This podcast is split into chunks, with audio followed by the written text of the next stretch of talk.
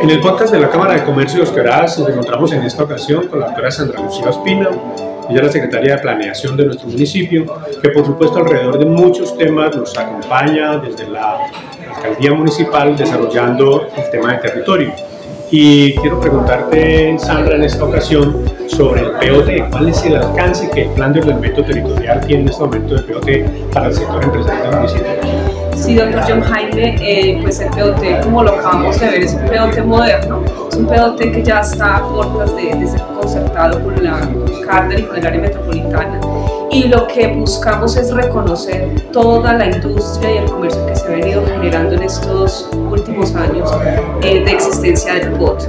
Eh, invitamos a los empresarios, a los industriales para que hagan sus aportes, pero el POT en sí mismo eh, lo que busca es, en este caso, reconocerlos y permitir su expansión, su crecimiento, apoyarlos, como ha sido pues uno de los compromisos de división del alcalde Diego Ramos y por supuesto escuchándolos a todos ustedes.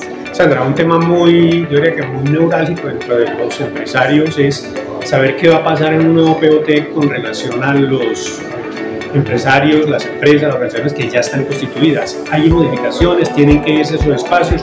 ¿O qué ocurre en esas, en esas organizaciones que ya están desde hace muchísimo rato instaladas en la ciudad? No, es reconocerlos, fortalecerlos, que permanezcan, que puedan crecer al interior de sus, de sus terrenos, de sus predios.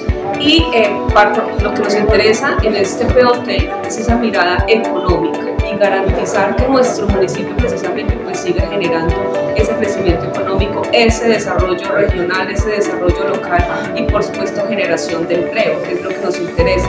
Eh, no les vamos a solicitar, o sea, en este, este nuevo POT no vamos a pedirles que se retiren porque estamos reconociendo que en muchos sectores como la Macarena, como la Badea, primero fue la industria. Entonces eh, vamos a disminuir con este nuevo POT esos conflictos de uso del suelo. por eso ratificamos nuestro compromiso con lo que tenemos y la posibilidad de crecer con nuevos servicios al interior de la ciudad.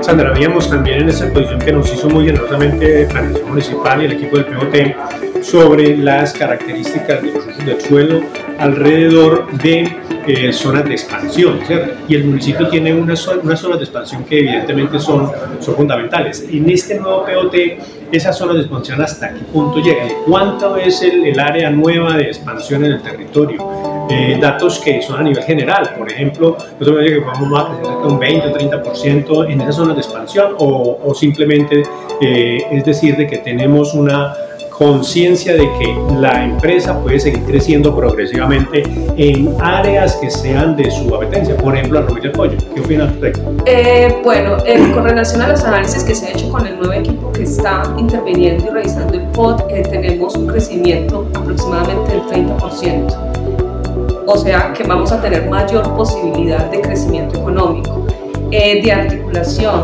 de ejes. Eh, y muy importante, doctor eh, John Jaime, el tema de la movilidad y la conectividad, como lo expresaban ahora los empresarios, está llegando al territorio la Liga contra el Cáncer con un proyecto de ciudad muy interesante, pero también con unas unos, dificultades en parqueaderos, que es una problemática de la ciudad, ¿sí? no solamente hacia estos ejes principales, sino al interior de la ciudad. Y que todo esto afecta a los empresarios, ¿sí? sean los industriales o sean los comerciales y los prestadores de servicios. Entonces estamos trabajando un POT articulado, consolidado, pero sí eh, la expectativa y la proyección es crecer aproximadamente un 30% Es un dato muy importante. Finalmente, doctora Sandra, eh, la expectativa de este POT al tiempo? ¿Cuánto cree, se cree, se estima de que puede estar aprobado un documento de este nivel? Bueno, nosotros debemos, darle cumplimiento al marco normativo de la ley 388. Eh, nosotros aspiramos, tenemos dentro de nuestro programa en noviembre estar radicando oficialmente en la cárcel y en el área metropolitana, que son pues, los entes competentes y que más se toma su tiempo. Posterior a ello, entramos al Consejo Territorial de Planeación, con quien también estamos ya estableciendo las reuniones pertinentes y a, pesar, a partir de allí ya se hacen los ajustes que se requieran porque este es un POT construido con todos los actores, eh, grupos de valor de la ciudad y estaríamos entrando eh, al consejo febrero, enero o febrero, más bien en febrero para que antes de mitad de año tengamos un POT aprobado por el honorable Consejo Municipal. Bueno, Sandra, muchas gracias por esta información, por supuesto desde este podcast de la Cámara de Comercio de informando a los empresarios sobre los alcances de un documento absolutamente estratégico para el desarrollo de nuestro territorio.